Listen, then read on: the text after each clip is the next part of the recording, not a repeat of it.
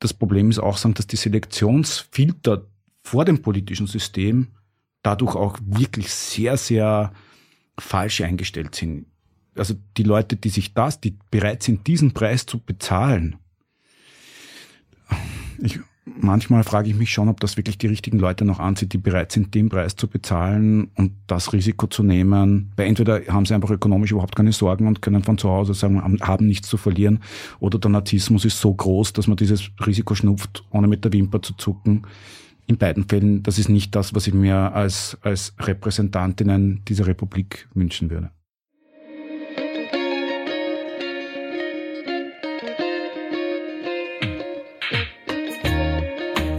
Herzlich willkommen bei Ganz offen gesagt, dem Podcast für Politikinteressierte. Mein Name ist Stefan Lasnik und mein heutiger Gast ist Peter Grabner, Professor an der FH Campus Wien und Experte für das Berufsbild Politikerin. Wir gehen unter anderem der Frage nach, über welche Fähigkeiten eine gute Politikerin, ein guter Politiker verfügen sollte. Welche Rolle spielen Führungsqualität, Management-Skills und die Kenntnis des politischen Handwerks? Brauchen wir mehr Quereinsteigerinnen oder mehr Berufspolitikerinnen? Und nicht zuletzt, sollten wir alle, die sich im politmedialen Komplex bewegen, nicht rücksichtsvoller mit unseren Schwächen umgehen?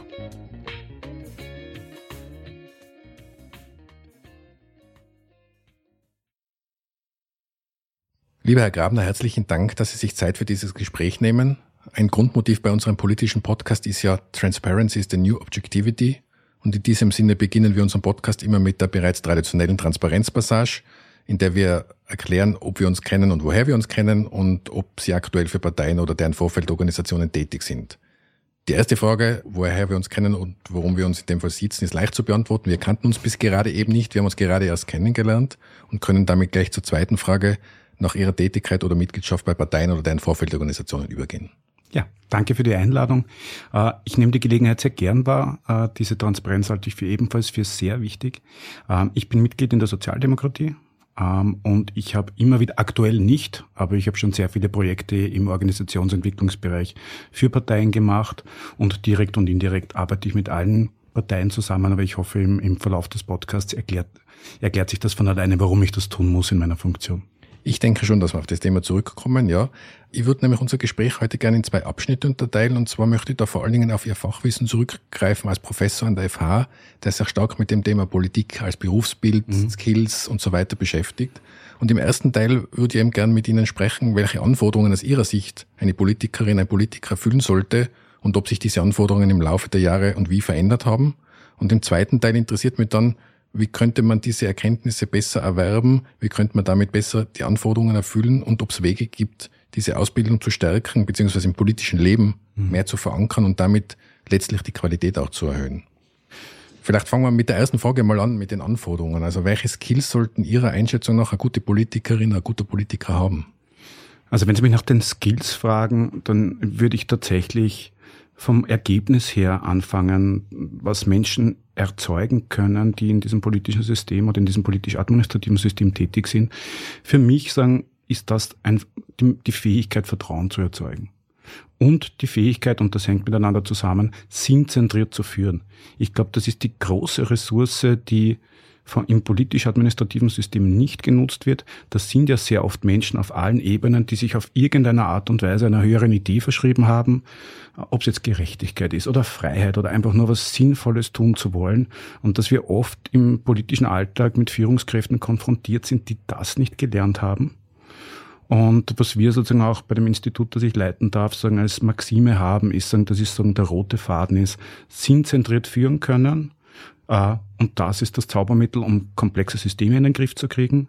Und komplexe Systeme bewältigst du nur durch Selbstorganisation. Das heißt, du brauchst Leute, die deine Idee, deine Vision, deinen Sinn teilen können.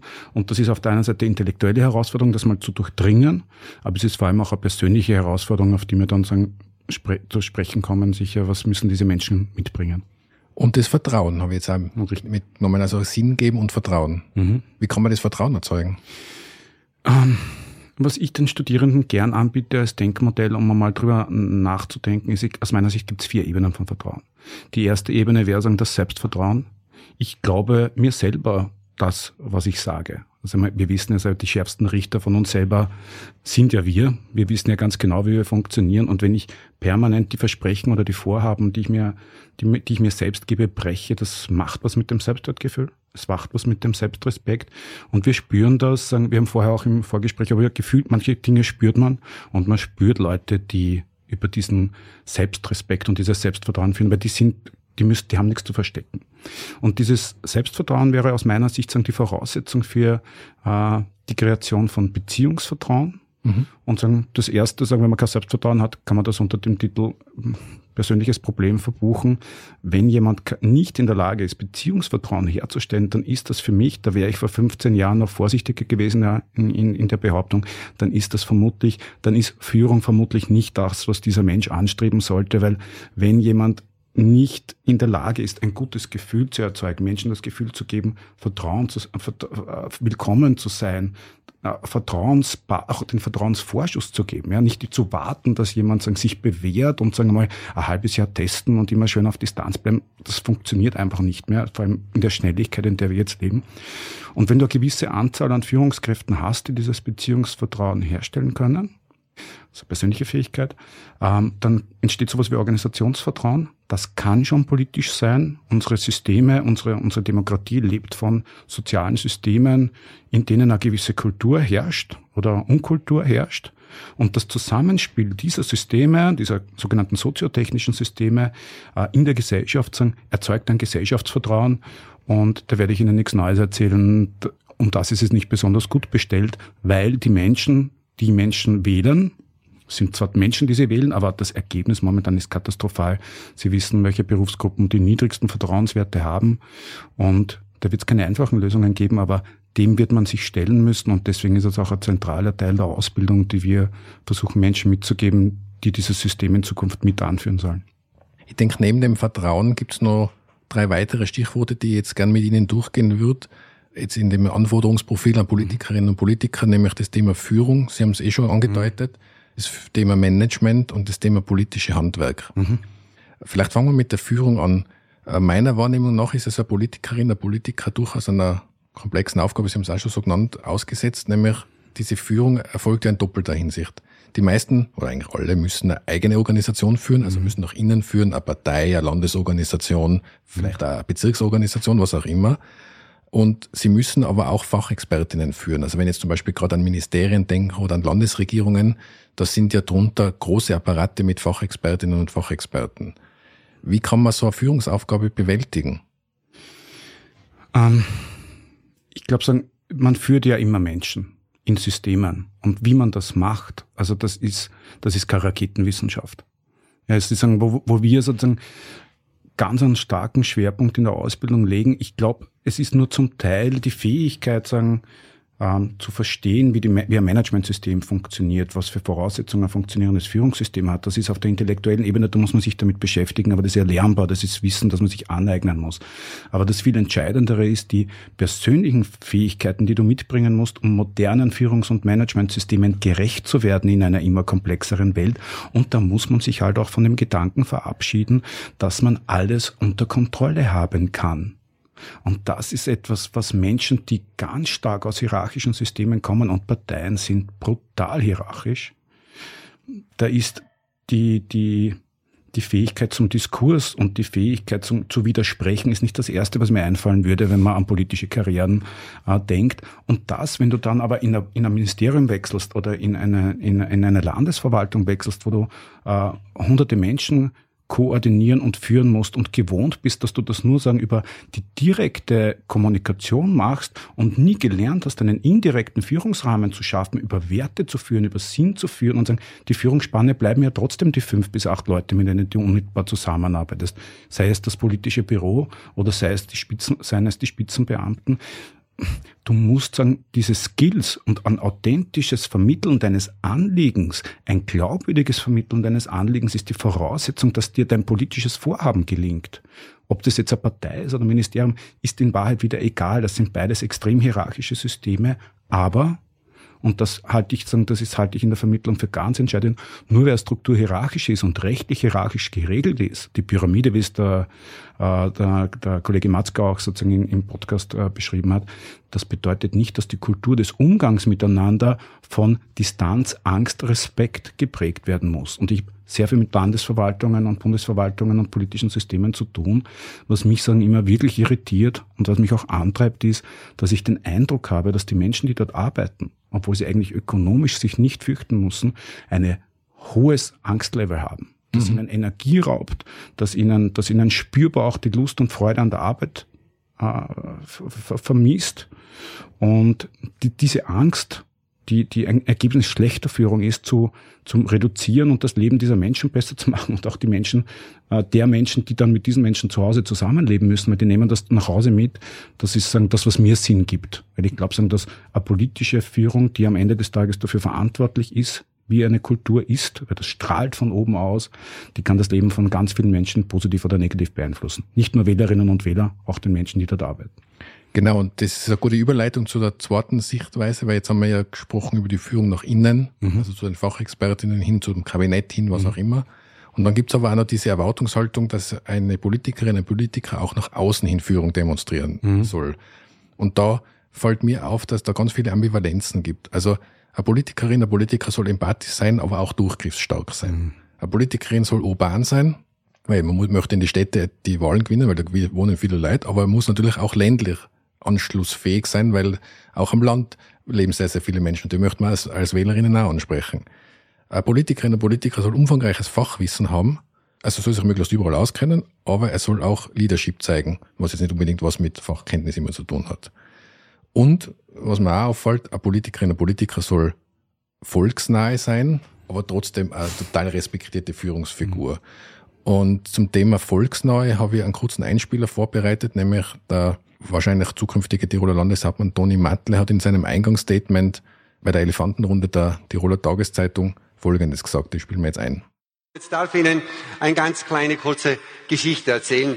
Ich war am Weg und ich bin dann gemeinsam mit meiner Mitarbeiterin hingegangen zu einer Eisgrotte, habe ganz normal ein Eis gekauft und habe dieses Eis, so wie das jeder oder jede von Ihnen isst, auch gelöffelt. Da kommt eine Frau zu mir und sagt, seien Sie der Matle?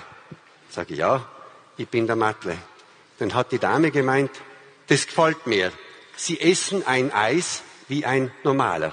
Und da habe ich einfach gespürt, dass Menschen wieder Politik zum Greifen haben wollen. Jetzt, ich glaube, zu erkennen, was der Toni Matle sagen will, dass Politikerinnen und Politiker nicht so abgehoben sein sollen, mhm. ob das Beispiel jetzt gerade geeignet ist oder nicht, das lassen wir mal so stehen. Aber sehen Sie diese Ambivalenzen auch, die ich davor aufgezählt habe? Ländlich, urban, volksnah, doch nicht volksnah, führungsstark und empathisch. Gibt's die? Ich glaube, die, die, das sehe ich auch. Und ich glaube, die Wurzel ist leider Gottes sehr, sehr tiefgehend. Ich glaube, dass das Problem ist, dass wir als Menschen und auch in, in, in den Entwicklungen dieses immer gefallen wollen und möglichst vielen Menschen gefallen wollen und dieses einen Widerspruch auszulösen, in den Konflikt hineinzugehen, seine eigene Meinung zu sagen, dass das etwas ist, was ganz, also was immer weniger Menschen aushalten. Weil dieser Wettbewerb um Anerkennung, dieser Wettbewerb um gemocht werden, und jetzt ist es für Politikerinnen und Politiker noch dazu, die leben davon, dass sie gemocht werden. Die müssen ja gewählt werden und die Leute wählen die Politikerinnen ja nicht sozusagen aufgrund der Fachkompetenz oder aufgrund von was auch immer sagen, objektiven Kriterien, die wählen. Das ist eine Sympathiewahl.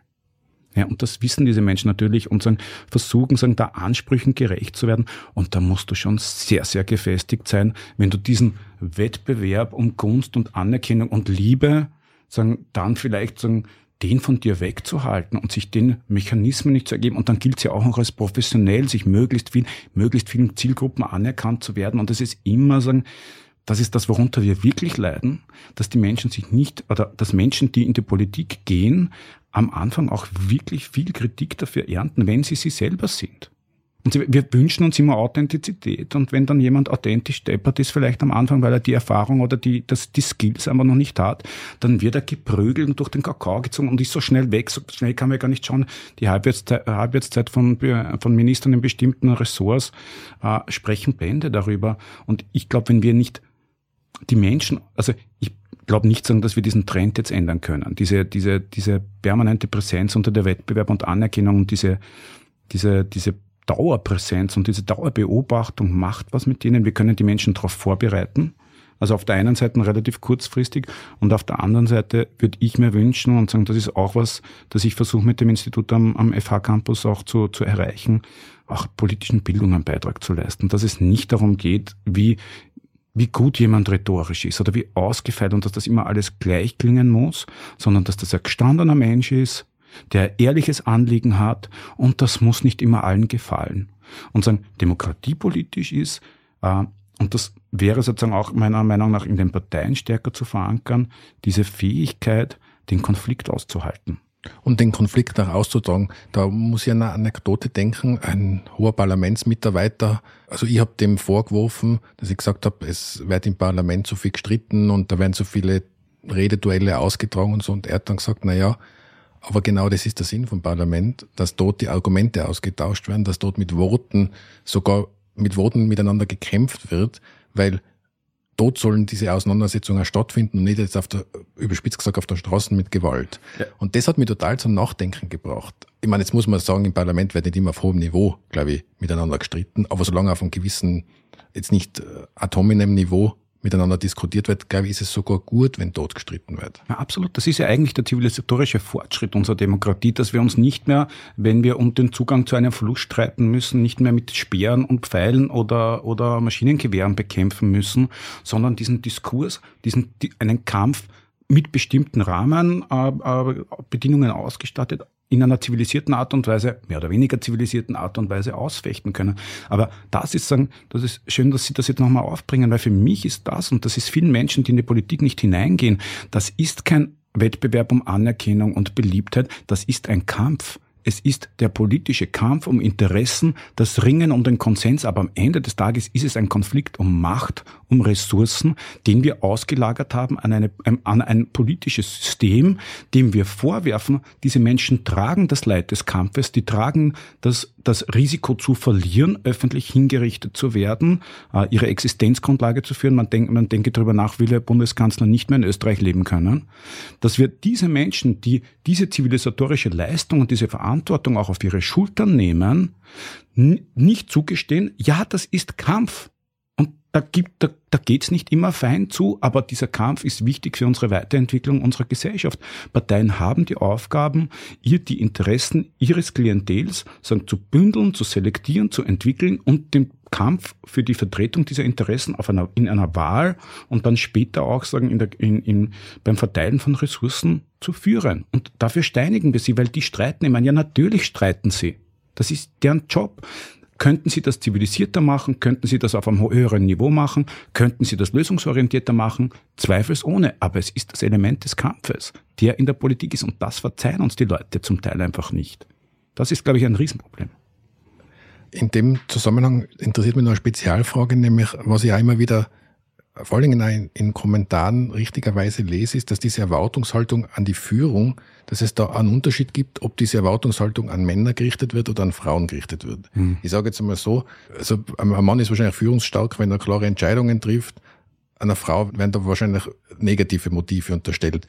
Gibt es da einen Gender Gap in der Wahrnehmung, der dringend bekämpft wird, in Klammer meine eigene Meinung? Zweifelsohne, aber das ist kein Spezifikum des politischen Systems. Also da würde ich sagen, da ist fast mehr Aufmerksamkeit im politisch-administrativen System, als es in der Wirtschaft wäre. Da ist man sagen, da muss man sich noch mehr rechtfertigen dafür, dass Menschen, äh, dass Frauen Führungspositionen bekommen und auch das, das ist ein Prozess, dass da jetzt sagen nicht Bewerberinnen en masse da sind, auch weil sie das Thema Vereinbarkeit von Beruf und Familie sagen noch nicht gelöst wurde, dass es da einen Unterschied gibt und eine Unterschiedlichkeit, äh, Unterschiedlichkeit in der in den Erwartungen, zweifelsohne.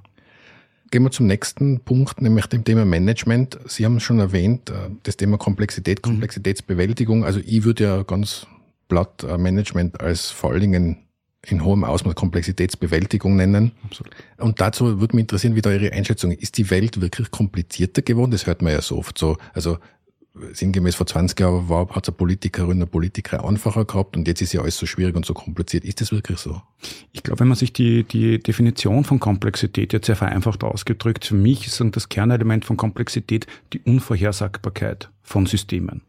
Und soziotechnische Systeme ab einem gewissen, äh, ab einem gewissen Grad an Anzahl von Elementen sind aus meiner Sicht nicht vorhersehbar in ihren Elementen. Und das kannst du noch so gut begleiten und mit noch so vielen äh, Know-how und Manpower versehen. Da werden unerwartete Dinge passieren. Erfahrene Führungskräfte wissen das. Du kannst Dinge nicht vorhersehen. Deswegen super Detailplanung bei der Fusion von großen Konzernen, wo die besten Köpfe sagen, engagiert werden, ob es jetzt die Top-Strategieberaterinnen, fragen Sie dort nach, was da alles für unerwartete Dinge passieren. Fragen Sie vielleicht auch bei der ÖGK nach, auch da sozusagen bei der Fusion. Also warum auch immer, geht jetzt überhaupt nicht um Schuldzuweisungen, aber du kannst das nicht im Griff haben. Und dieses nicht im Griff haben können, äh, ist ein wesentlicher Unterschied zum kompliziert sein, weil komplizierte Systeme an und für sich noch immer unterstellen eine gewisse Berechenbarkeit. Weil nur weil es kompliziert ist, da musst du halt ins Detail tief genug hineingehen und dann ist wieder die Illusion der Vorhersagbarkeit. Ich glaube, und sagen, das ist deswegen, warum wir auch den, den roten Faden der Komplexitätstheorie im, im Studium haben, ist, das wirklich mal loszulassen und zu sagen, dass du nur bestimmte Materien des Lebens oder von Systemen einfach vorhersagen kannst und dich auf das Unerwartete vorbereiten musst.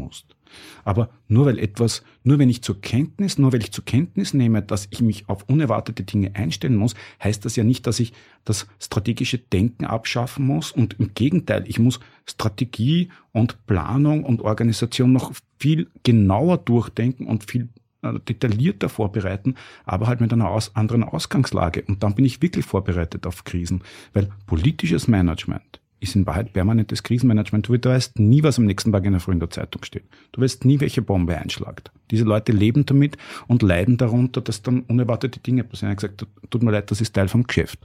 Ich glaube, dass diese Ding, unerwartete Dinge passieren ja gerade in den letzten zweieinhalb Jahren sehr strapaziert ja. worden ist.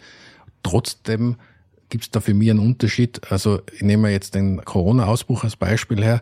Ich glaube, es war teilweise fast unfair, wie da den Tirolerinnen und Tiroler, die dann in dieser ersten Phase in Einsatz waren, diese Evakuierung aus des, äh, also des Patzenanwalt, dass da für einiges schiefgegangen ist und dass das sehr chaotisch war. Ich finde, ich habe den Vorwurf fast teilweise unfair gefunden, weil mhm. mit so einer Situation war von niemand jemals zuvor konfrontiert. Jetzt kann man sagen, es müsste eigentlich Krisenpläne geben, so ja eh. Aber was, und das ist, glaube ich, das ist eher. Das ist Ausdruck von dem. Diese, diese, auch dieser der Vollkasko-Staat und sagen die Erwartung, ich lagere nicht nur den, das, das Ringen um die Demokratie an eine politische Kaste aus, ich, ich lagere auch dieses, dieser Kampf um die Daseinsvorsorge und um das, um die Ressourcen, die wir als Gesellschaft brauchen, ich lagere das an diese Kaste aus. Die sind schuld.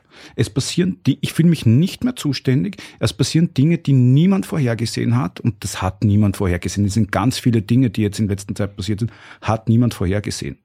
Äh, und dann tun wir so, als wir, wir suchen dann einen Schuldigen. Das ist völlig illegitim. Und da werden sagen, das, das führt auch dazu, dass Menschen an diesen Ansprüchen scheitern und sagen, auch sagen, deswegen ist das politische System an sich auch so unattraktiv für, für gut qualifizierte junge Leute, weil sie wissen, du kannst nur scheitern. Ich würde den Gedanken noch weiterspinnen, weil ich das ein gutes Beispiel finde, dieser Corona-Ausbruch. Wie gesagt, also im Akutfall finde ich Vorwürfe, da hat, das hätte man anders machen können und so eher deplatziert. Aber wenn man dann ein Jahr danach, wo schon sehr, sehr viel bekannt war, dann wieder sehr erratisch mit dem Thema umgeht, da fehlt mir dann wieder das Verständnis. Und da habe ich schon manchmal das Gefühl, dass wir in der politischen Reaktion meistens hinterherhinken und nicht einen wirklich ausgeprägten Vorausblick haben. Ja, nicht nur den Vorausblick, nicht auch nicht den Willen dann danach sozusagen wirklich sich hinzusetzen, okay, es war unerwartet, wir haben bestimmte Krisenreaktionsmuster, wir haben äh, bestimmte Führungs- und Managementstrukturen benutzt und angewandt. Das hat funktioniert oder nicht funktioniert und dann auch diese e-, ehrliche Evaluierung von dem, was ist passiert. Der Punkt ist, das, das, das beobachte ich jetzt seit Jahrzehnten, indem ich diesem, in diesem System auch unterwegs bin. Es ist einfach die Fehlerkultur. Mhm. Und der Politik, und ich gebe da jetzt, ich wollte bewusst heute auch kein Politikerinnen-Bashing betreiben. Ich will Werbung für diesen Beruf auch machen und für dieses Handwerk. Ich glaube nur, man muss ehrlich sich damit auseinandersetzen. Wir gestehen den Politikerinnen keine Fehler zu, da null Fehlertoleranz. Und das führt dazu, dass auch die Politikerinnen, die jeden Tag sagen, die gehen am Anfang in dieses Amt relativ entspannt hinein, haben einen normalen, entspannten Umgang, auch mit der Verwaltung oder mit den Medien. Und da merkst du, sobald das System zuschlagt, vier, fünf Wochen später verkrampfen sie sich, fürchten sich, weil sie wissen, jedes Wort wird auf die Goldwaage gelegt und irgendjemand zerreißt sie hundertprozentig. Und sie sind mit Situationen konfrontiert, die sie einfach nicht bewältigen können und scheitern daran und geben dann den Druck weiter an ihr politisches Büro und dieses politische Büro gibt den Druck an die Verwaltung weiter. Und dann gibt es keinen ehrlichen Diskurs mehr und schon gar nicht wird ehrlich drüber geredet, uh, was könnte man aus Fehlern lernen. Ja, und wenn du nicht aus Fehlern lernen kannst, dann ist kein Vertrauen da und dann kannst du dich nicht weiterentwickeln. Und das tun wir nicht. Also entwickeln uns nicht weiter. Ich kann das durchaus nachvollziehen. Ich habe immer den Eindruck, also ein Mensch bekleidet diese Position neu und das System verformt ihn dann relativ okay. schnell. Ich sage aber auch, diese Verformung, die muss man aber auch zulassen. Also die passiert, Systeme verformen Menschen. Da, das kenne ich selber aus, eigen, dich, ja. aus eigener Erfahrung, jetzt nicht in, den, nicht in der Spitzenpolitik, aber im, im Management. Andererseits kann man schon selber einen Teil dazu beitragen, diese Verformung zuzulassen oder auch nicht. Und da sind wir wieder bei dem Thema Authentizität. Wenn ich natürlich nur geliebt werden will und wenn ich nur schaue, dass alle Interessensgruppen möglichst äh, viel Zustimmung zeigen, das funktioniert halt auch nicht. Ja, Na, und das funktioniert auch deswegen nicht, weil wir als Gesellschaft nicht die Qualität des politischen Diskurses haben und die Ehrlichkeit in der Auseinandersetzung. Warum scheitern denn die auch so? Und die scheitern unter anderem auch deswegen so, weil sie einfach nicht das Umfeld haben und die Struktur haben und nicht die Vorbereitung für diesen Job. Ich habe mir in Vorbereitung auf den Podcast auch sagen, äh, die Folge 24 mit dem Manfred Matzka angehört. Und der Manfred Matzka war einer, ich weiß gar nicht, ob er sich daran erinnern kann, der hat bei mir einen großen Motivationsschub erzeugt, weil ich sozusagen ich vor zwölf Jahren dieses Studium eben äh, ins Leben gerufen für politisches Management. Und einer der ersten, mit denen ich geredet habe, sagen in dem Zusammenhang, was bräuchte es denn, für, für, für in, in, um, um die Republik sagen, wieder lösungsfähiger zu machen. Wohlgemerkt, vor zwölf Jahren war das. Und er hat mir damals einen Satz gesagt, den ich nicht vergessen habe, den, den habe ich heute noch auf einer PowerPoint-Folie beim Einstieg der Studierenden. Er sagt, Herr Grabner, das größte Problem, das wir in der Republik haben, ist die fehlende Fähigkeit, von der politischen Entscheidung in ein funktionierendes Verwaltungshandeln zu kommen. Das heißt, uns fehlt die strukturelle Koppelung. Und das hat mich damit, ich habe es nicht gleich verstanden in aller, in aller Tiefe, was er damit gemeint hat und wie tief dieses Problem sitzt eigentlich. Aber was er damals schon beobachtet hat, und das hat sich in den letzten zehn Jahren potenziert, das fehlende Personal, politische Expertinnen und Experten, die sagen, aus der Politik mit der Verwaltung zusammenarbeiten müssen. Und wir haben als Republik es nicht geschafft, sagen wir, in Ausbildungsinstitutionen, und er hat ja auch am Ende dieses Podcasts äh, damals sagen wirklich fast nur Ausbildungsinitiativen vorgeschlagen als Lösung für das.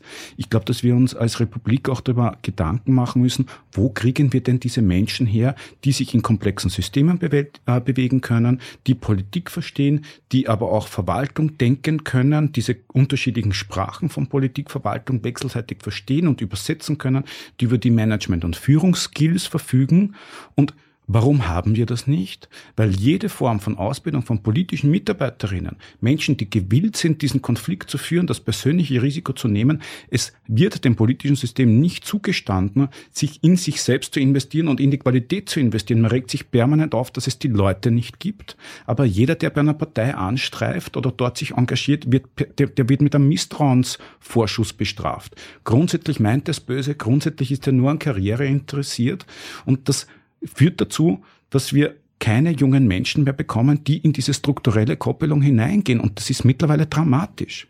Das ist dramatisch, die politischen Büros, wo wirklich wo es Profis bräuchte, die die Übersetzung auch mit der, mit der Verwaltung sicherstellen. Früher sind auch erwachsene Männer und Frauen, die aus der Verwaltung gekommen sind, waren bereit, in politische Büros zu gehen, weil es zugegebenermaßen eine gewisse äh, Karriereturbo war.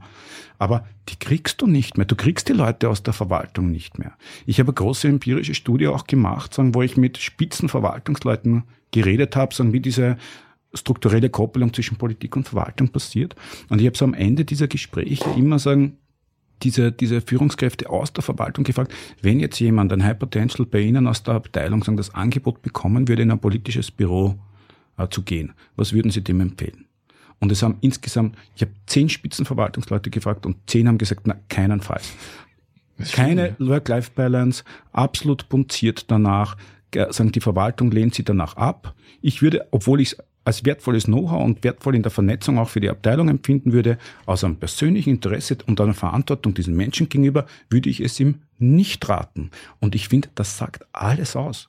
Das sagt alles aus. Das heißt, dieses System ist nicht mehr attraktiv und diese, diese, diese Personalselektion und die fehlenden Perspektiven, das spüren wir mit, das ist spürbar. Die Ministerin, also das ist ein Teil meines Jobs auch, dass ich dann Menschen habe, die dafür ausgebildet sind. Wir haben jetzt doch schon mittlerweile äh, zehn Jahre machen wir diese Ausbildung. Da läutet bei mir dann relativ oft das Telefon, sagen aus allen politischen Parteien und von vielen inst unterschiedlichen Institutionen, also, ob ich wen habe. Politische Refer Mediensprecher genug, aber wirklich Menschen, die ein bestimmtes Sachthema zwischen Politik und Verwaltung entwickeln und halten können, ganz, ganz wenige. Die haben wir nicht mehr. Das ist ein gutes Stichwort auch für den dritten Punkt, politisches Handwerk. Also die erste Frage ist ja, was versteht man denn unter politischem Handwerk? Was mhm. sind ja so Bestandteile von politischem Handwerk? Also für mich sagen, dass das Handwerk besteht darin, ähm, das Studium sagen, das, das, das ich jetzt sagen, seit zehn Jahren äh, entwickle, heißt Führung, Politik und Management. Und das spiegelt auch ein bisschen das, das, das, den, den, den, den Werkzeugkasten den das, äh, den der, dieser Mensch mitbringen muss. Führung ist für mich ganz stark, sagen, da haben wir sagen, als eines der wenigen Studien in Österreich auch einen ganz starken Schwerpunkt auf Persönlichkeitsentwicklung. Fast jedes Studium behauptet von sich, sagen die Führungskräfte der Zukunft zu entwickeln. Ich glaube nur nicht daran, dass du eine Führungskraft wirst, ohne einen wirklichen Erkenntnisprozess für dich sozusagen in die Wege zu leiten und tatsächlich sagen, dich einmal in, dich zu erkennen, ja auch sozusagen die Fähigkeit zu haben, an, einen gewissen Weg zu gehen und auch dich zu beherrschen auf diesem Weg, die Disziplin und dir das Wissen anzueignen und dann in eine Entfaltung zu gehen, die in einem Zusammenarbeit mit anderen Menschen dann auch passiert. Dieser Dreiklang, den versuchen wir im Studium aber auch unseren Studierenden auch anzubieten, weil das sind Menschen, die in diese hierarchischen Systeme reingesogen worden sind, mit dem Preis, dass sie wenig Zeit hatten, sich persönlich zu entwickeln und eben vor dem Hintergrund dann Management theoretisch ist es der Umgang mit Komplexität. Aber du kannst nicht mit diesem hierarchischen Denken und mit dem sehr rigiden und engen äh, Bewusstsein über das, wie Menschen funktionieren, Klammer auch, wie du selber funktionierst, leisten. Also da, da kannst du Management unterrichten, was du willst, wenn du nicht in der Lage bist, dich selber zu führen, keine Chance. Völlig sinnlos. Also Persönlichkeitsentwicklung bei sich selber und bei anderen. Das ist Management, das wichtigste Führungswerkzeug. Bewältigung der Komplexität und dann das Handwerkliche. Genau. Und dann ist es sagen, wenn Sie jetzt sagen, auf der theoretischen Ebene ist es wirklich sagen, der Umgang mit dem Viable Systems Model von Stafford Beer, davon abgeleitet, das St. Galler Management Modell, dass diese Leute auch eine Bilanz interpretieren können, ein integriertes Managementsystem aufsetzen können. Das ist das Handwerkliche, aber das ist auf der Wissensebene. Das ist wichtig. Aber das ist nicht das, was ich mir von einer Führungsausbildung erwarten würde. Und, und, sagen, und das politische Handwerk besteht auch darin, dass und das sollte man nicht glauben, weil unsere Zielgruppe sind eigentlich Menschen, die bereits im System sind also Menschen, die in politischen Büros arbeiten oder die bereits Führungskräfte sind, da sollte man meinen, sagen, dass die einen guten Überblick und ein Gespür für das politische oder das politische System haben. Das muss man jetzt leider Gottes sagen, wir sind gerade in einer Curricularüberarbeitung. Wir werden einen größeren Schwerpunkt darauf legen, dieses politische System als Ganzes denken zu können, weil es reicht nicht, dass du deine eigene Partei in- und auswendig kennst. Du solltest vielleicht auch ein Gefühl dafür haben, wie die anderen Parteien kulturell und prozessual ticken und es wäre vielleicht nicht ganz ungeschickt als Mensch, der sich im politischen System in Österreich bewegt, das Konstrukt der Sozialpartnerschaft interpretieren zu können, lesen zu können. Äh, so, was macht der Sozialversicherung? Welche Rolle in der Zukunft werden NGOs spielen? Also das Politische, wir versuchen auch, das das ist jetzt ein wirklicher Schwerpunkt. Du musst ja, wenn du in einem politischen Büro an der Spitze eines politischen Systems bist, du musst ja die Auswirkungen dieses Komplex, dieses ganzen komplexen Systems denken können. Und wenn man sagen kurz äh, über Politik nachdenkt, Politik ist das Steuerungssystem der Steuerungssysteme. Diese Leute da oben, das ist sagen, es gibt nichts herausfordernderes, als dieses System zu steuern. Und wenn du da nicht wirklich topfit bist und zumindest deine Hausaufgaben auf der Wissensebene gemacht hast und weißt, welche, Kult, welche Historie haben diese Institutionen? Wie haben sich die entwickelt? Wie ticken die? Wie sind die Zusammenhänge? Wie passiert der Gesetzgebungsprozess in dem Zusammenhang? Wie arbeiten die? Wenn du das nicht hast, dann stehst du nur auf der Seife.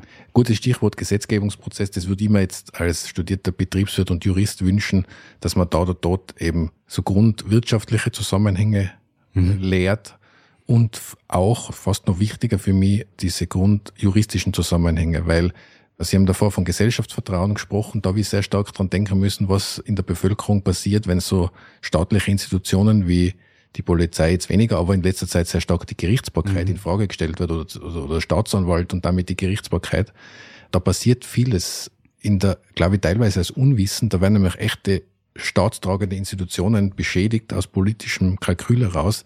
Und ich bin mir oft nicht sicher, ob da berücksichtigt wird, an welchen Säulen man da rüttelt und was man da unter Umständen auslösen könnte. Ja, und Wahnsinn, wie wichtig sagen, dass diese Institutionen, die sind ja über Jahrhunderte wäre jetzt übertrieben, aber sagen, das sind Ergebnisse eines zivilisatorischen Prozesses von Jahrzehnten. Teilweise blutig erkämpft. Blutig erkämpft. Und wir rütteln an diesen Institutionen, als wären sie nichts wert. Sie sind Teil dieser medialen Schlachten, ohne sagen, sich, mir kommt manchmal vor, diese, dieses Verantwortungsgefühl und der Wert dieser Institutionen, die wird radikal unterschätzt, wie viele Generationen darum gekämpft haben, dass es sowas wie eine Unabhängigkeit der Justiz gibt, sowas wie ein Vertrauen in den Rechtsstaat.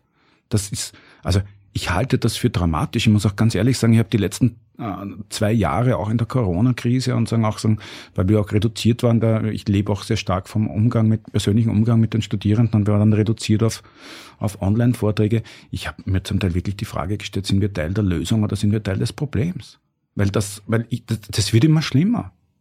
Ja, dieses, die Leute vertrauen immer weniger und sagen, ich bin aus dem Burgenland und hab dort auch re relativ, bin eingebettet in eine sehr normale Umgebung. Also ich komm, bin nicht nur sagen in der politischen Blase unterwegs.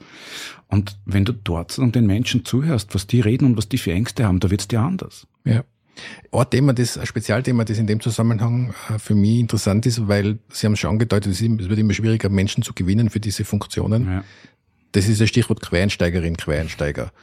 Ich habe in der Vorbereitung mir zu dem Thema überlegt, fallen mir jetzt Beispiele auf die Schnelle ein und wie gesagt, ich bin ja nicht der absolute Experte, aber so auf die Schnelle fallen mir wenig Quereinsteigerinnen der letzten Jahre ein, wo man sagt, die sind jetzt aus der Wirtschaft, aus der, aus der Wissenschaft und so ins Ministerium, auf den Ministerposten zum Beispiel gewechselt und haben das super gemacht und die sind heute noch auf dem Posten. Also mir fallen da nicht viele ein. Ist Quereinstieg kann das ein Teil der Lösung sein? Müsste man dann bestimmte Parameter berücksichtigen? Wie kann ich das einordnen? Ich glaube, das Quereinsteigen in das politische System schwer bis unmöglich ist, weil das ist ein Beruf, den muss man erlernen und die sogenannten Quereinsteigerinnen, wenn man die sich sagen im Detail anschaut, dann hatten die ja auch in ihrem Vorfeld oder in ihrem Vorleben vor der Politik in der Regel Berührungspunkte mit diesem System. Also, dass da jemand wirklich völlig fremd einsteigt, Nein, und diese Leute scheitern auch in der Regel, sollten sie das wirklich probieren, sie scheitern sogar auf kommunaler Ebene, weil diese Systeme und Prozesse mit den hierarchischen Strukturen und den, den, den, den Entscheidungsprozessen in einer Privatwirtschaft einfach nichts zu tun haben. Dieses permanente Ausfahren, also nicht nichts, aber diese gewohnt zu sein, eine Entscheidung zu treffen und das dann mit 15 tausend Stakeholderinnen abgleichen zu müssen und permanent den Ausgleich zu finden und permanent für Dinge geprügelt zu werden, für die du nichts kannst. Diese Erfahrung, die machst du in der Privatwirtschaft nicht. Ja? Und insofern, ich glaube sozusagen, es ist eine gewisse Paradoxie drinnen, weil ich würde mir mehr Quereinsteigerinnen wünschen. Auf das wollte ich nämlich raus, es ist ein Paradox. Es ist ein Paradox, wir wünschen, und ich habe diese, diese Paradoxie auch in, in der Gestaltung des, des Curriculums, also des Studien, der Studieninhalte auch gehabt, weil auf der einen Seite ist, ich würde mir Profis, ich würde mir eine Professionalisierung des Systems wünschen. Wir brauchen an dieser, an, an, an den Spitzen der, des politischen Systems, aber auch an der Verwaltungsspitze, wir, dort sind sie ja, aber auch dazwischen in dieser strukturellen Profis Leute, die wirklich Expertinnen, Profis sind und die, die sich auf das vorbereitet haben. Aber in der aktuellen Situation, äh, wie, wie, wie das politische System jetzt funktioniert, wem, wem würdest du denn das wünschen, dass er sich wirklich auf das einlässt und dem sein Leben und seine Karriere widmet, sagen, wenn, wenn du da nicht eine Alternative hast. Das heißt, wenn du mutig sagen, Positionen vertrittst, den politischen Kampf führst, wo du auch manchmal verlieren kannst, du ein Match um Einfluss und Macht verlieren kannst und dann bist du draußen.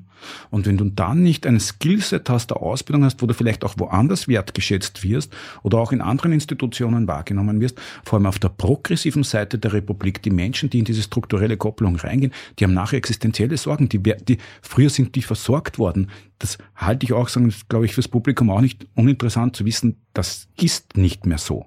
Diese Menschen sagen da, da sind in der Regel, ich glaube, sagen, das ist oft in der konservativen äh, äh, geht der Republik leichter. Ja, das sind besser ausgeprägte von Netzwerke in der in der Versorgung, Auffangen von Menschen, die wertvoll sind. Die, die sind krisenfest. Die haben extrem gute Netzwerke. Die sind analytisch in der Regel gut. Die sind kommunikativ gut. Aber sie haben in einer Partei, sie haben gearbeitet, sie haben Politik gemacht und sind per Definition dann ein Risiko für jemanden, der die anstellt. Ähm, in England und in, in Frankreich oder in Amerika ist eine Tätigkeit in der Politik nichts Karriereschädliches. Ja, also da hast du dann trotzdem noch die Möglichkeit, dich auch in anderen Branchen zu beweisen. Das sehe ich wirklich als Problem, dass das jetzt nicht mehr gibt.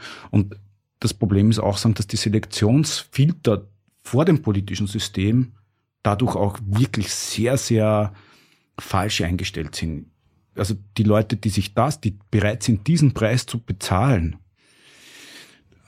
ich, manchmal frage ich mich schon, ob das wirklich die richtigen Leute noch anzieht, die bereit sind, den Preis zu bezahlen und das Risiko zu nehmen. Weil entweder haben sie einfach ökonomisch überhaupt keine Sorgen und können von zu Hause sagen, haben nichts zu verlieren, oder der Narzissmus ist so groß, dass man dieses Risiko schnupft, ohne mit der Wimper zu zucken. In beiden Fällen, das ist nicht das, was ich mir als, als Repräsentantinnen dieser Republik wünschen würde. Zum Thema Quereinsteiger habe ich auch einen Einspieler vorbereitet, weil einer der Quereinsteiger in der aktuellen Regierung ist ja der Bildungsminister Polaschek und der hat jetzt vor kurzem eine legendäre Pressekonferenz gegeben, in dem er versucht hat zu erklären, wie das mit symptomlosen Schülerinnen und Schülern und dem Besuch der Schule ist. Hören wir da mal kurz rein. Wenn Sie sich gesund fühlen, ja, dann müssen Sie. Aber auch das ist subjektiv. Wenn ich mich nicht gesund fühle, dann muss ich nicht. Wenn ich mich nicht gesund fühle, dann sage ich mal, ich fühle mich jetzt so gesund, ich will eigentlich nicht in die Schule, aber ich muss. Ich bitte mal, das einfach in Ruhe durchzudenken. Ähm, dann werde ich mich auch nicht gesund fühlen, wenn ich schon das Gefühl habe, dass ich nicht gesund bin. Und wenn ich das Gefühl habe, ich muss um jeden Preis in die Schule, obwohl ich keine Merkmale, keine Symptome habe, dann habe ich ja in mir schon das Gefühl, dass ich nicht zu 100 Prozent fit bin. Und das ist eine gesundheitspolitische Debatte darüber. Äh, ich bitte darum, das einfach sehr gelassen äh, und pragmatisch zu sehen. Der Ausschnitt ist natürlich sehr willkürlich und äh, gibt nur einen ganz kurzen Einblick in diese Pressekonferenz, aber trotzdem ich stelle oft bei Quereinsteigerinnen und Quereinsteigern nochmal vermehrt fest, dass die natürlich mit solchen Situationen, speziell wenn es um die Kommunikation geht, überfordert sind, verständlicherweise natürlich teilweise. Aber das Bild, das da erzeugt wird, ist natürlich auch fatal. Ja. Naja, aber wofür wird der bezahlt? Ist, das ist ja kein äh, Rhetorik-Experte oder das ist ja kein Schauspieler, der ein Stück aufführt, sondern das ist aus meiner Sicht trotzdem sagen, ein Mensch mit einem ehrlichen Anliegen, der einen sehr gut bezahlten, hoch angesehenen Job aufgibt, aus welchen Gründen auch immer, dieses Opfer des politischen Kampfes auf sich nimmt, in die politische Arena einsteigt und ja, überraschenderweise, wenn du einen Kampf das erste Mal führst und das erste Mal unter Druck sozusagen also eine Meinung vertreten musst, die vielleicht nicht einmal zu 100 Prozent deine ist und wo du nicht hundertprozentig sattelfest ist, auch das das Schicksal eines Politikers, einer Politikerin. Du musst permanent zu Dingen was sagen, wo du vielleicht nicht hundertprozentig sattelfest bist und dass du damals scheiterst. Also ich wäre da wirklich großzügig. Ich finde ihn sagen, durchaus authentisch auch in dem, was er ist. Ich finde, er hat auch, äh, er strahlt eine gewisse Sympathie aus, aber also ich, ich, ich habe mir wirklich abgewöhnt, sozusagen, weil man, er liegt so leicht diesem Paar, was, was ist jetzt schon wieder passiert und hast du das gesehen oder hast du jenes gesehen. Ich glaube, dass sagen gerade in der Wissenschaft und auch in, in, in der als Journalistinnen wäre es einfach super, wenn man ein bisschen Großzügigkeit und sagen auch ein bisschen mehr Freundlichkeit einfach sagen an den Tag legt, weil das Endergebnis wird irgendwann sein, dass niemand mehr diesen Job machen will. Ja, und ich, ich, ich, ich habe einen, einen elfjährigen Sohn und einen dreijährigen Sohn und eine zehn Monate alte Tochter. Wenn ich mir vorstelle, dass die mir jemals sagen würden, Papa, ich würde gern Politik machen, da fürchte ich mich jetzt schon davon, wenn ich Ihnen sagen muss, was ich mal ehrlich drüber denke. Ich befürchte, es wäre dann die gleiche Empfehlung, wie die der Professor Matzka seinen jungen Verwaltungsbeamten gegeben hätte. Ja, richtig. Trotzdem, ich habe dann noch einen Einspieler vorbereitet, der auch in eine Richtung geht, nämlich in den Vorwurf, der ja vielen Politikerinnen und Politikern gemacht wird, wenn es jetzt kein Quereinsteiger oder keine Quereinsteigerin ist, dann ist es eine Berufspolitikerin, mhm. also jemand, der sein Leben lang in der Politik verbracht hat. Mhm. Da gibt's ja auch oft die Kritik, dass die dann ja nur die Politik kennen, und Anführungszeichen, mhm. und nicht auch wieder Anführungszeichen das wahre Leben da draußen. Ist da was dran? Also ist das dann ein Gegenmodell oder ist das, ist eine Kombination sinnvoll? Also noch einmal, meine Grundthese ist, wir brauchen Profis in dem System. Die müssen das lernen, die müssen in komplexen Systemen führen lernen. Aber wenn das jemand macht und sagen auch ihm bewusst ist, dass er in einem komplexen System ganz oben an der Spitze natürlich in einem wesentlichen, äh, in einem wesentlichen Ausmaß dafür verantwortlich ist, wie die die Einflüsse von außen auch aufzunehmen und nahe dran sein draußen, sich eine Struktur und eine, eine Organisation aufzubauen, die ihm ermöglicht, nicht permanent innen sagen, alles steuern zu müssen, sondern draußen den Bedarf in der Bevölkerung, in der Gesellschaft wahrzunehmen. Das heißt, wenn der wirklich seinen Job gut macht und in der Lage ist, ein sich selbst organisierendes System aufzubauen, dann ist der permanent draußen. Dann gibt es keinen Grund, sozusagen an, an Politikerin, an einem Politiker, einer Politikerin zu unterstellen, dass der nicht weiß, was da draußen los ist. Der bekommt ja permanente Interventionen. Im Gegenteil, der sieht ja permanent, der ist ja permanent nur mit den schlimmsten Fällen beschäftigt, bei bei die Leute, bei denen es wirklich brennt, dann dort auch aufschlagen. Und ist übrigens im Management genau gleich. Ja, genau gleich. Ja, ich, äh, wenn ich junge Mitarbeiterinnen und Mitarbeiter ausgebildet habe und die wollten Führungskräfte werden, dann habe ich ihnen immer gesagt, eins müsst, muss euch bewusst sein, in der Regel geht bei euch dann die Bürotür auf und es kommt jemand mit einem Problem rein.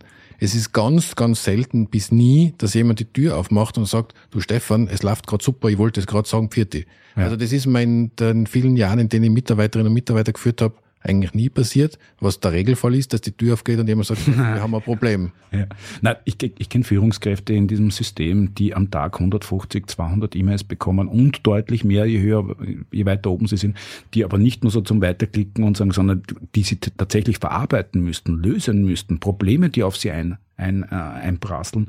Und also ich glaube, sagen, dass es wichtig ist, dass diese Menschen ein offenes Ohr behalten und sich auch sagen, das Herz am rechten Fleck bewahren, nicht zynisch werden und auf der anderen Seite dann auch in der Lage sind, nicht der Versuchung zu erliegen, Probleme zu lösen von Menschen, die ihnen nach dem Ausstieg aus der Politik helfen könnten. Also ehrlich zu bleiben in dem Anliegen, angstfrei zu bleiben, aber bleib bei der Konstellation angstfrei. Ja. Das sind alles Menschen und wenn das um, wenn es um Existenzbedrohung geht, wenn du dann sagen, vielleicht schon eine Familie hast, ja, sagen wie auch bei, bei dem vorgenannten Fall, sozusagen, wenn du weißt, sagen, wenn du dann sagen, in der Früh die Zeitung aufschlagst und weißt, deine Frau und deine deine, deine, deine Kinder oder deine Großeltern lesen, was du jetzt wieder falsch gemacht hast.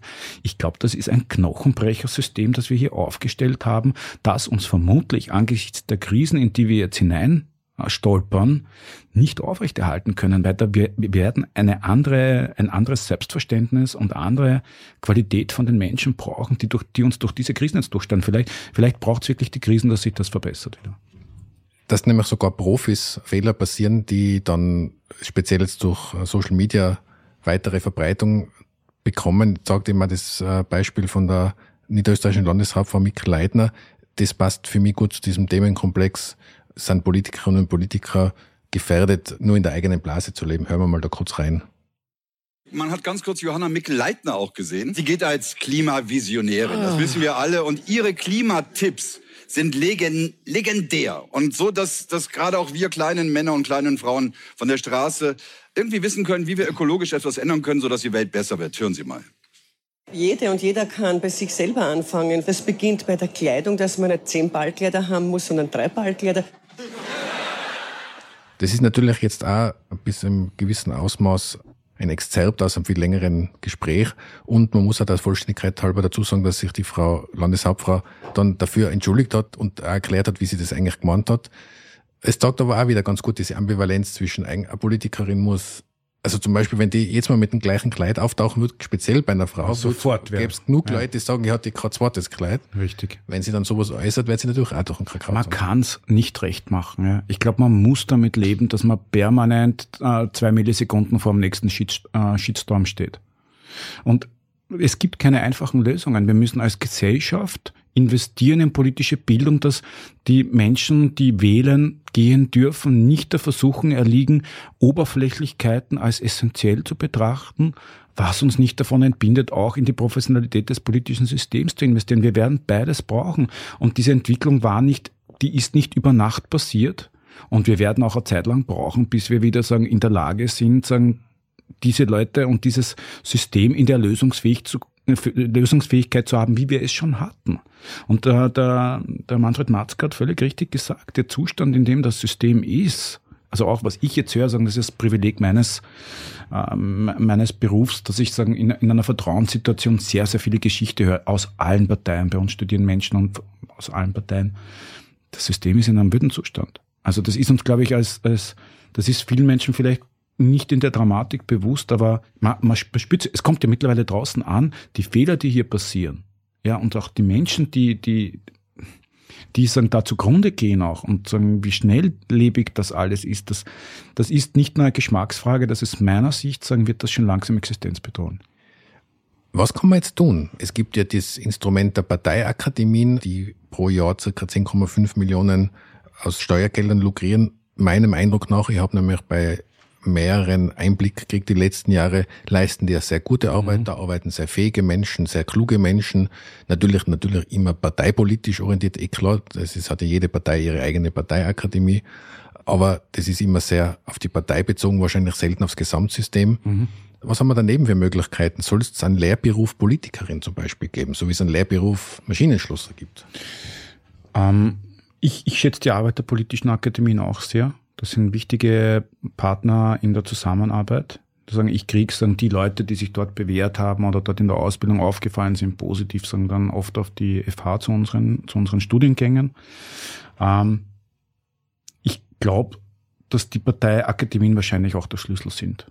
Ja, dort sind viele motivierte Leute, die versuchen, sagen, dem Auftrag der politischen Bildung gerecht zu werden. Wir müssen, aber erklär, erklären Sie das dem Wahlvolk, sagen, dass ein Mehr an Investition in politische Bildung notwendig wäre, um die Qualität aufrechtzuerhalten. Muss vielleicht auch gar nicht sein. Man kann vielleicht auch an den Inhalten dort schrauben. Man kann auch an der Selektionskraft dieser Systeme schrauben. Ich glaube, das ist auch notwendig. Aber ich glaube, das ist halt der Wählerin und dem Wähler momentan nicht zumutbar, weil es bei dem Vertrauensverlust, den wir haben, der Politiker, die Politikerin jetzt fördert, sagen, vermehrte Investitionen in Parteiakademien, viel Spaß. Ja, also ein gefundenes Fressen für die Opposition, obwohl die Opposition, wer auch immer dann in der Opposition ist, ja genau die gleichen Probleme hat. Das heißt, und das ist dieser Teufelskreislauf. Ja. Sie schießen sich gegenseitig ab. Ich habe letzte Woche das erste Mal äh, Vertreterinnen von allen politischen Akademien bei mir auf der FH gehabt, weil wir gerade das Curriculum überarbeiten und da zusammenarbeiten und sie haben es alle genossen. Ja, weil sagen, dieses, dieser, dieser, dieser neue, die Fähigkeit zur Kooperation. Ein, ein Markus Fiegel, Bezirksvorsteher im ersten Bezirk, der Chef sagen, der, der Politischen Akademie in Wien, ein, ein Markus Schober, das ist der, der Leiter, der Geschäftsführer von, von der Wiener Bildung, ähm, der SPÖ-Bildungsinstitution in Wien. Die haben das genossen, miteinander zu reden und sagen, auch die Grünen waren dabei. Wir, wir haben das, das, ich glaube, sagen, es ist ein bisschen eine Aufbruchstimmung momentan auch bei den Jungen. Sagen, ich spüre das auch.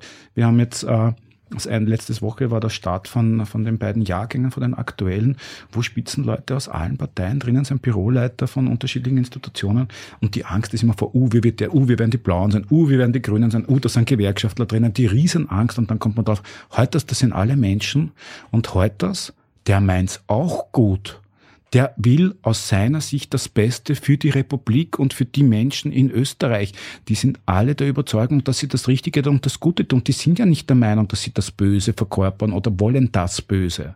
Und dieses Erlebnis, einander zu begegnen als Menschen, mit dem Struggle, den sie haben, mit den Ängsten, die sehr ähnlich sind und mit den Hoffnungen, die sehr ähnlich sind, dieses Erlebnis, dass das alles Menschen sind, die alle einen sehr, sehr, sehr hohen Preis zahlen dafür, dass sie in der Nähe der Politik sind und, und um Gottes Willen vielleicht sogar Parteipolitik sagen, äh, als Teil ihres Lebens haben, ja, das, das Erlebnis zu sehen, dass die anderen auch Menschen sind, so banal das jetzt klingt, ich glaube, das wäre wichtig. Und das verändert den Umgang miteinander und das erhöht die Lösungsfähigkeit im System. Ja, ich glaube nämlich, einer der Probleme, die wir im System haben, ist tatsächlich, das ist auch eine Wahrnehmung der letzten Jahre, dass diese überparteilichen Vertrauens, und Sie haben es halt eben auch schon das Wort Vertrauen ein paar Mal benutzt, dieses Vertrauen in, zwischen den politischen Parteien, dass es da Menschen gibt, die sagen, okay, trotz deiner anderen politischen Meinung, lass uns jetzt eine Lösung suchen und dann auch darauf vertrauen, dass, dass bei der Umsetzung wir uns nicht gegenseitig in den Rücken fallen. Ja. Das ist meiner Wahrnehmung nach auch weniger geworden. Ja, na, die Handschlagqualität, sagen, das ist das, worunter sie alle leiden. Aber es sind halt diese Enttäuschungen und diese vielen Wunden, die diese Menschen im Laufe ihrer politischen Karriere, vor allem auch parteiintern, ja, diese, diese, diese Kämpfe um Macht und Einfluss, das wird ja unterschätzt, wie, was für ein Druck innerhalb von Parteiorganisationen herrscht und welche persönlichen Verletzungen diese Menschen hinnehmen müssen und da offen zu bleiben, Vertrauen zu, zu, zu erreichen und dann das dann über Parteigrenzen hinweg zu machen, wo du ja dann wieder vor den eigenen in Frage gestellt wirst. Du bist ja grundsätzlich verdächtig, wenn du mit den anderen redest oder ein gutes Verhältnis zu einem bestimmten Spitzenvertreter einer anderen Partei hast. Das bringt dir ja intern nichts. Und innerfraktionell diese Macht und diese, diesen Einfluss und die, und die, die Unterstützung herzustellen, das ist ja das A und O von einem Spitzenpolitiker. Der muss sein, die Menschen, die ihn delegieren, denen muss er gefallen und deren Unterstützung muss er permanent werben. Und so eine gute Kooperation oder Vertrauenshandschlagqualität mit Partnerinnen aus anderen Parteien ist nicht das, was dir was bringt. Und die haben eh keine Zeit. Die haben ja 12, 15 Stunden Tage müssen neben ihrer, wenn sie dann noch eine Exekutivfunktion haben, sagen, daneben die Partei im Griff haben, die sie delegiert, die, die ihre Machtbasis darstellt. Dieser Job ist einfach fast nicht bewältigbar. Ich sage, da muss man fast dran scheitern. Deswegen die Halbwertszeit von Menschen, die in politi politischen Büros, das sind nicht die Spitzenleute, die an der Front stehen, also die das Gesicht nach außen halten müssen, sondern die, die den Staff bilden. Also wenn du das drei oder vier Jahre aussetzt, bist du Senior, dann bist du ein Veteran. In der Regel ist die Halbwertszeit eineinhalb, zwei Jahre. Dann sind die wieder weg, weil es nicht auszuhalten ist. Jetzt haben wir heute, und damit würde ich gerne zu meiner Abschlussfrage kommen, wir haben heute jetzt sehr viel gesprochen über Fähigkeiten, über Qualifikationen, über Ausbildungen, auch über das Thema Vertrauen, was ich extrem spannend gefunden habe, über die eine Politikerin oder ein Politiker verfügen sollte, der mhm. sein Amt oder ihr Amt gut ausübt. Und wenn wir jetzt davon ausgehen, aber das, ich glaube, die Antwort haben wir uns eh schon gegeben in dem Gespräch, wären die Fertigkeiten und Fähigkeiten vorhanden und könnten wir utopisch davon ausgehen, dass auch der Politikerin, Politikerberuf gewisse Art der Normalität auch kriegt und auch mhm. Unaufgeregtheit kriegt, wäre das für die Demokratie nicht eine wesentliche Voraussetzung dafür, dass man diese Fehlentwicklung, die da oder dort herrscht, umkehren können? Ich glaube nur, dass das ein Prozess ist, der so lange dauern wird oder durch eine wirkliche existenzielle Krise der Republik oder der Demokratie einfach sehr, sehr, sehr beschleunigt wird. Ja. Wir werden sonst Schwierigkeiten haben, das zu sanieren. Wobei, wenn das eine existenzielle Krise ist, die hat dann meistens gewisse Kollateralschäden, die sollten wir ja vermeiden, oder? Absolut, absolut. Ja, das, jetzt kann ich nicht mal sagen, das ist ein schönes Schlusswort, weil es ist eigentlich ein sehr ernsthaftes Schlusswort, aber trotzdem finde ich ein Schlusswort, das zu dieser Folge gut passt. Ich sage herzlichen Dank für die vielen Einblicke, für die vielen Inputs und lasst uns gemeinsam daran arbeiten, auch unsere Hörerinnen und Hörer, dass dieses politische System bei aller Kritik, die zu Recht daran geäußert wird und an die Protagonistinnen und Protagonisten für uns sehr wesentlich ist zu halten. Vielen Dank. Danke.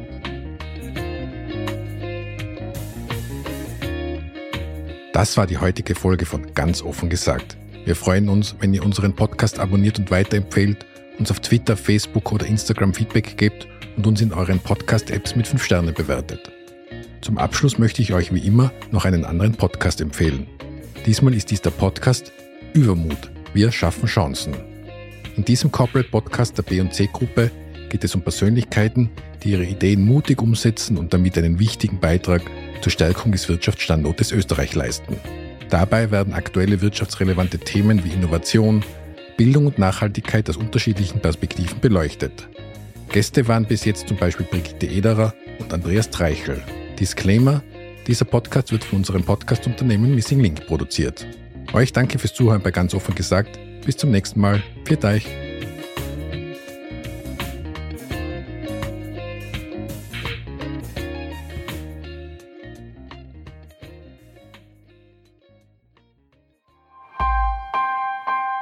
Missing Link